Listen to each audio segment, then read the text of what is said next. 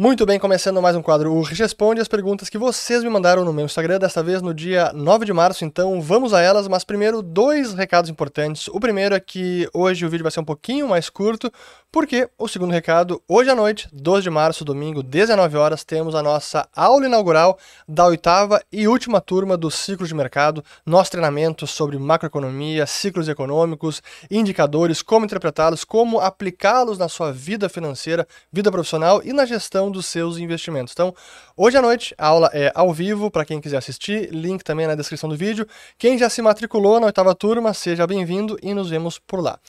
Pois bem, então, a é importante até continuar esse Urge Responde de onde eu parei na sexta-feira, porque foi o grande evento dos mercados globais.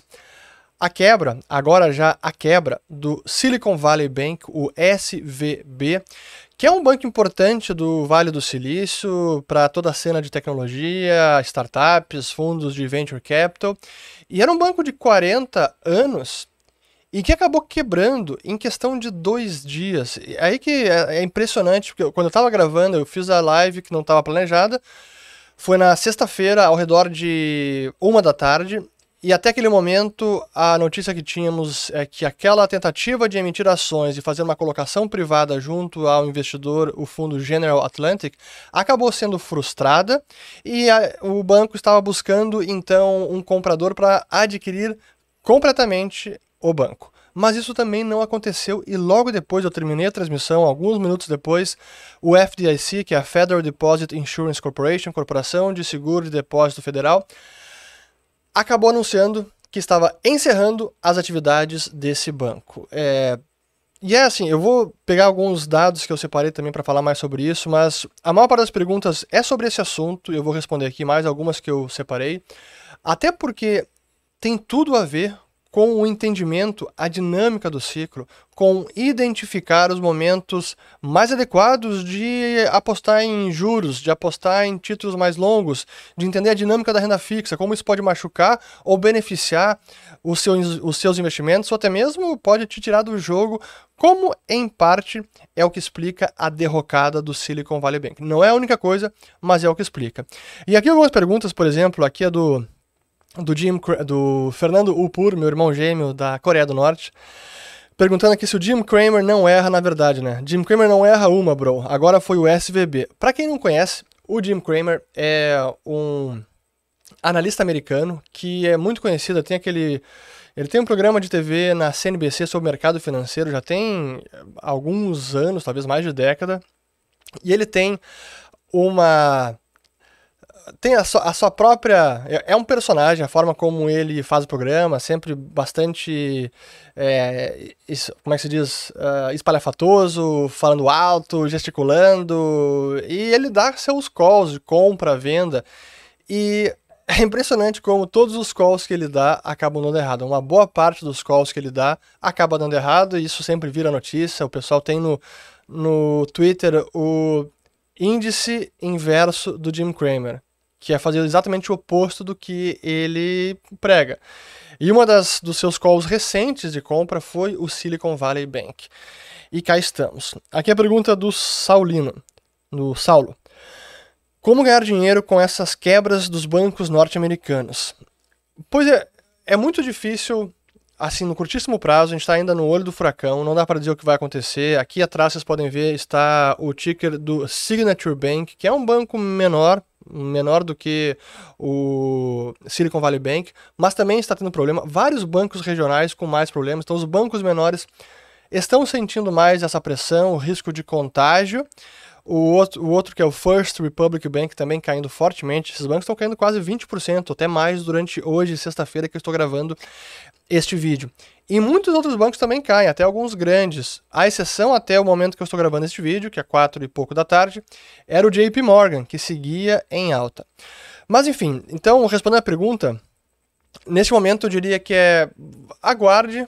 Eu acho que não é o momento ainda de fazer grandes apostas, mas é uma lição importante para entender como funciona o sistema bancário, como funciona a prática bancária, que eu quero explicar um pouco mais além do que eu falei na live de sexta-feira. A próxima pergunta aqui também tem a ver com isso, do Henrique. Silicon Valley Bank seria o início de um novo 2008? E aqui o Angélica também, Angélica, Banco SVB. Todo mundo, per, per, per, todo mundo perguntando sobre isso. Deixa eu até colocar o telefone de lado e responder. Então essa pergunta é se agora pode ser um novo 2008. Tem algumas diferenças importantes, a começar com o nível de prontidão de resposta do Fed, o Banco Central, agora quando comparamos com 2008.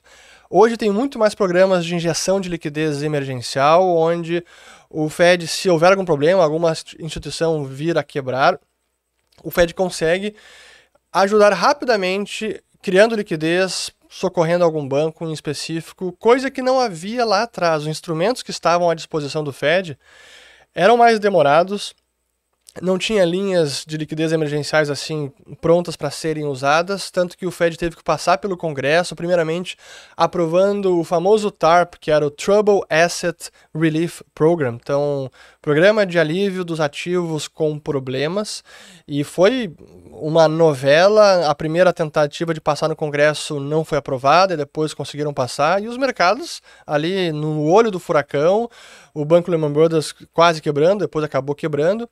Então foi uma.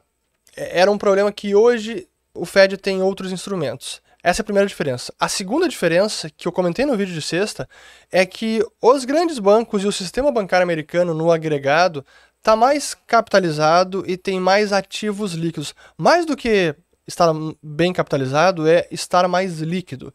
Isto é, olhando o lado dos ativos dos bancos, eles têm uma proporção maior de caixa em relação aos ativos totais e em relação aos depósitos, que esse é o grande ponto de vulnerabilidade de um banco, porque o depósito é aquele passivo que vence a qualquer momento. Depósitos à vista. Alguns são a prazo, mas a maior parte podem ser sacados é, instantaneamente ou assim que o cliente demandar. E isso coloca sempre os bancos numa posição de vulnerabilidade ou de onde eles correm o risco de uma corrida bancária, porque isso vale para todo o sistema. O sistema bancário está sempre numa situação de iliquidez sistêmica. Significa que os passivos vencem no curtíssimo prazo e os ativos vencem em prazos mais longos. Ou de uma outra forma de explicar isso é que os bancos se alavancam com passivos de curto prazo, dívida de curto prazo, para financiar ativos que vencem em mais longos, em prazos mais longos. Esse é, grande, esse é o grande problema da atividade bancária moderna e é o que se chama de descasamento de prazos. E a grande crítica de economistas da escola austríaca é que esse sistema, da forma como ele está concebido, da forma como ele opera, acaba tendo esses essa característica exacerbada de descasamento de prazos acaba tudo sendo amplificado pela presença do Banco Central, porque ele está sempre aí pronto para resgatar. Portanto, esta presença do prestamista de última instância, aquele que está pronto para injetar liquidez, acaba gerando um ambiente de incentivos perversos, onde os bancos vão correr mais riscos e se algo der errado, aí está o banco para vir socorrê-los, que é o que acontece, aconteceu em 2008 e costuma acontecer. Mas agora, deixa eu trazer alguns dados importantes para explicar a situação do SVB, Silicon Valley Bank, porque ele teve uma além da prática bancária já ser por natureza mais delicada, por esse risco de iliquidez. E quando eu falo iliquidez, para que fique claro, significa a diferença de liquidez entre ativos e passivos. Os ativos são mais ilíquidos do que os passivos. Então, se há uma corrida bancária, aqueles ativos de mais longo prazo variam muito mais de preço, são muito mais sensíveis ao preço e se tiver que ser vendido de forma acelerada, rápida para levantar fundos, vão perder valor, o preço vai cair bastante. E é isso que aconteceu com o Silicon Valley Bank. E é que eu digo que, agora, em retrospecto, olhando a situação do Silicon Valley, ele, dentro dos seus pares, era um banco que tinha arriscado mais, porque estava financiando ativos mais arriscados ou mais sensíveis à variação de juros. E eu vou explicar isso para que vocês é, entendam. Aqui é algo importante. Primeiro, é um gráfico que mostra o total de depósitos abaixo de 250 mil dólares sobre os depósitos totais. Ou seja, pegando todos os correntistas do banco, quantos desses correntistas que têm depósitos abaixo de 250 mil dólares? Por que isso é importante? Porque esse é o máximo que é assegurado pelo F, FDIC, que é similar ao FGC brasileiro. Aqui é privado, lá é estatal. Mas enfim, é um seguro contra é, para depósitos, para depositantes. No caso do SVB, é de uma relação de 100 bancos, ele é o banco de número 99 com a segunda, o segundo menor nível de depósitos abaixo de 250 mil dólares sob depósitos totais, com apenas 2,7. O que, que significa isso? Que a maior parte dos depositantes do SVB eram grandes depositantes ou empresas e, portanto, não estariam seguradas e não estão seguradas pelo FDIC. Isso é algo importante, especialmente sob a ótica do próprio correntista, o cliente, que alguns vão perder dinheiro. E esse é, até façam um parênteses antes de continuar aqui, esse é um dos efeitos secundários que a gente vai ver nos próximos dias. Quais as empresas de tecnologia, startups, entre outras, que vão anunciar prejuízo porque estão com dinheiro preso no SVB e não vão conseguir resgatar? Até aproveitando, deixa eu mais. É um parênteses, deixa eu fechar esse parênteses e abrir outro parênteses agora e depois eu volto para os gráficos ou para as tabelas. O SVB ele foi encerrado as atividades. Agora, o que acontece daqui para frente? Bom, quem tinha depósito segurado está segurado pelo FDIC, mas como a gente viu, é uma parte minúscula da clientela do banco. Aqueles que não têm seguro, a maior parte, agora vai ter que esperar ver como essa falência do banco vai se desenrolar. Será que alguém vai comprar o banco, um, um, banco, uma instituição maior, possivelmente deve adquirir os ativos da empresa. Ela tem bons ativos, não é apenas, não é um, um banco que estava com sérios problemas, então tem bons ativos mas esses ativos precisam ser adquiridos por uma nova instituição e isso pode demorar uma semana, um mês, talvez mais. Então, aqueles correntistas que têm dinheiro preso, não dá para contar com esse dinheiro no curto prazo e talvez vão acabar contando com um desconto ainda, então o famoso haircut, em parte desses depósitos. É realmente uma situação complicada. Agora sim eu fecho esse parênteses sobre o que acontece com o processo falimentar do banco. Voltando então para as tabelas. Qual é a outra aqui importante? É uma tabela que mostra o total de valores imobiliários sobre ativos totais. Isso é, o quanto que o banco estava investindo em títulos do Tesouro Americano, em bons corporativos, em ações de empresas, em hipotecas, e não o quanto que ele estava emprestando para empresas, emprestando para famílias. Então, é, seria uma forma de investimento mais arriscada por parte de um banco. Então, se financia com depósitos para comprar ativos no mercado financeiro, títulos de empresa, títulos do Tesouro Americano. Nessa lista de 50 bancos, o SVB é o primeiro colocado com a maior proporção de valores imobiliários sobre ativos totais, com 55,4%. O segundo é o Silvergate Bank, aquele que também teve as, as, suas operações encerradas e que estava envolvido com cripto. Esse até foi assunto do Follow the Money. Quem não é, quem não assinante, quem não é assinante do Follow the Money, siga o dinheiro, link na descrição do vídeo. Pois bem, seguindo. Próximo ativo, próxima tabela importantíssima, que mostra o seguinte: o total de ativos que vencem em prazos até um ano, entre 1 um e 5 anos e acima de 5 anos, como percentual total dos ativos. Então, o que, que significa isso? Para explicar então essa tabela, o que, que significa? Que títulos do Tesouro Americano, Treasury, por exemplo, um Treasury de 30 anos é muito mais sensível a variações da taxa de juros. E um ambiente de alta de juros, o preço desse título acaba variando muito mais e é muito mais impactado. Então, esse título perde mais valor do que um título de um ano.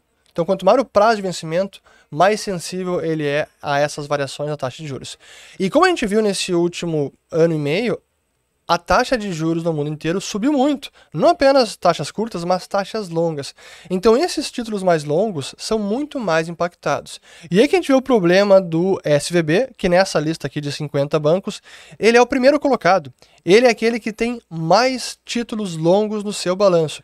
Então, esse ambiente do último ano de taxa de juros elevada e em elevação acabou impactando e muito o resultado desse banco. E quando ele teve que levantar dinheiro se desfazendo de alguns desses títulos, ele tomou esse prejuízo de quase 2 bilhões de dólares. Justamente por isso. Esse é, é isso que a gente pode dizer que é uma má gestão da liquidez, porque ele se financia no curto prazo e investiu em títulos de longa duração e no ambiente de alta de juros. E esse é o ponto final do aqui da, dessa tabela que eu queria trazer, porque essa esse ambiente de, de taxa de juros que agora está nesse patamar, ele veio depois do extremo oposto, onde as taxas caíram para zero. A gente teve o título de 10 anos abaixo de 1%, chegou a 0,5%, de 30 anos abaixo de 1%.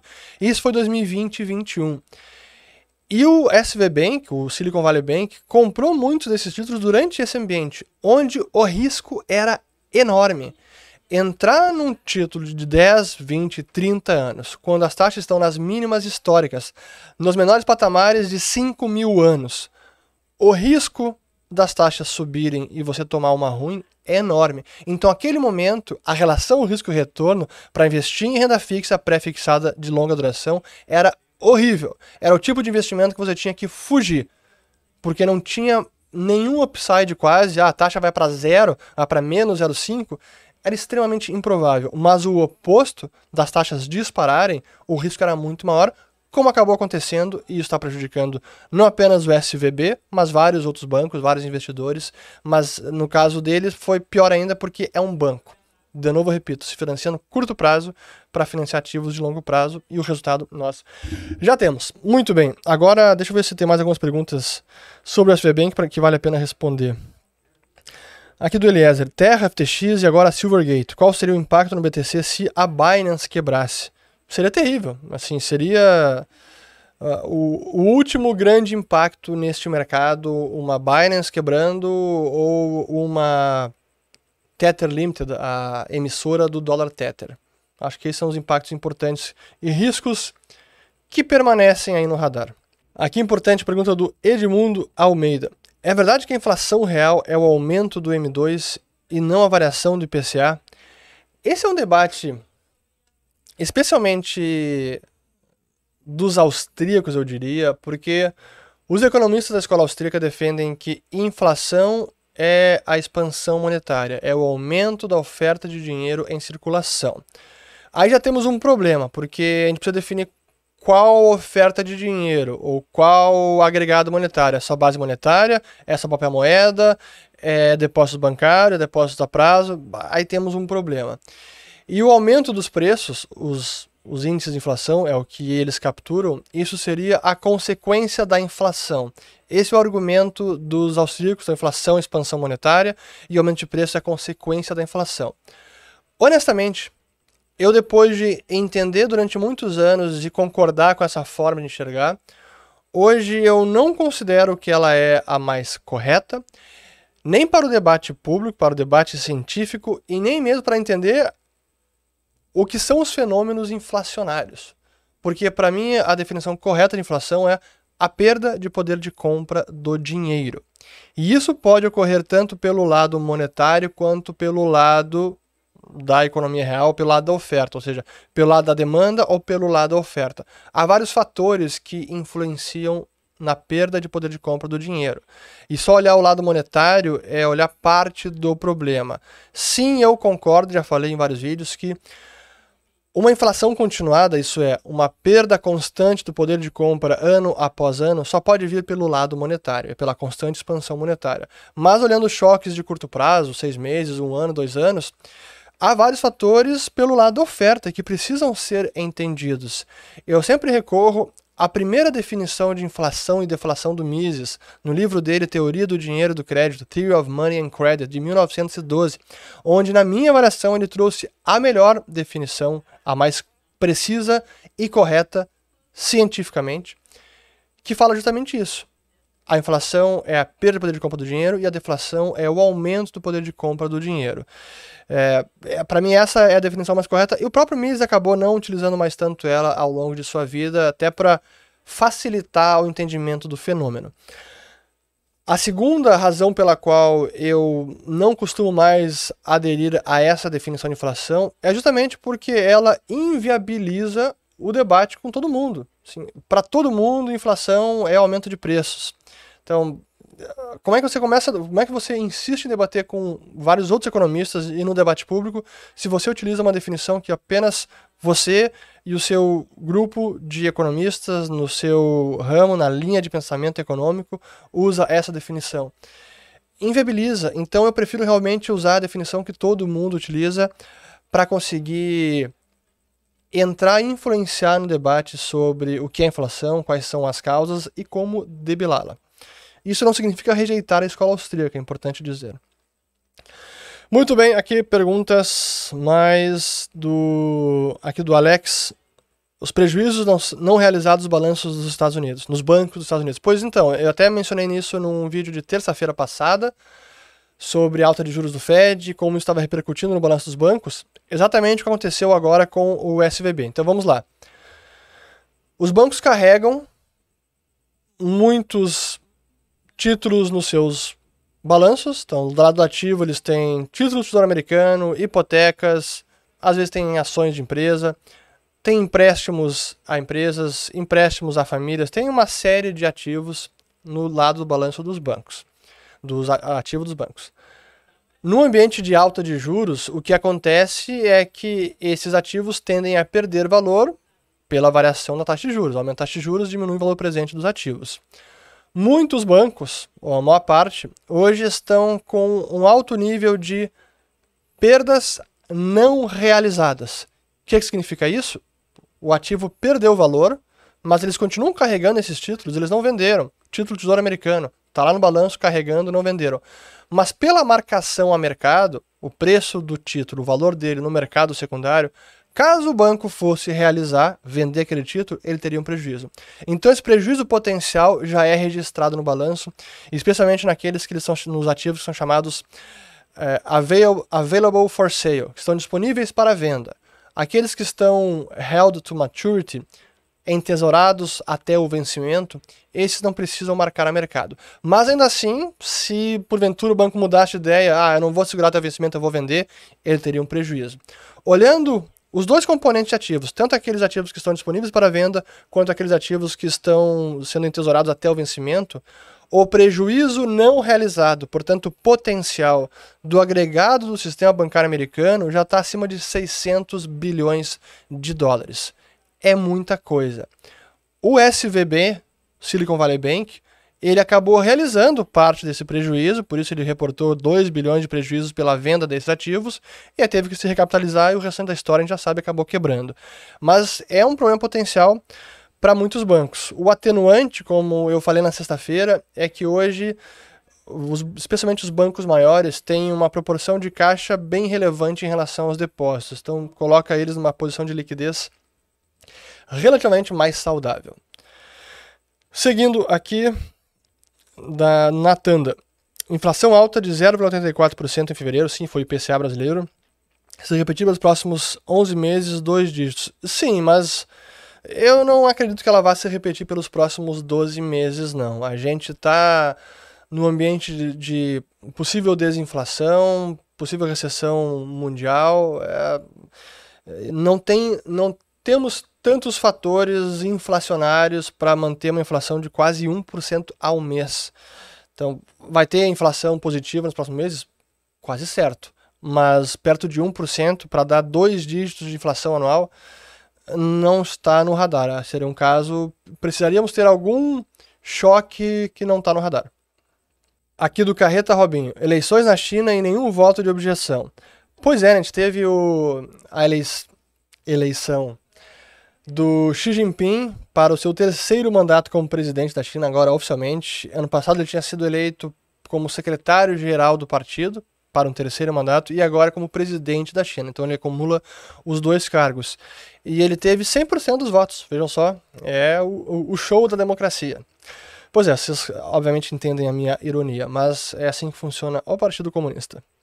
Aqui do Dr. Galactic. Quebra do Silvergate Bank e crise do Silicon Valley. Pois é, acabei de falar bastante. Aqui tem uma interessante que é do BP Bernard.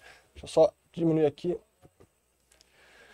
Aqui tem um interessante do BP Bernardi. Você gosta do livro Dow of Capital e das teorias do investimento de investimento do autor?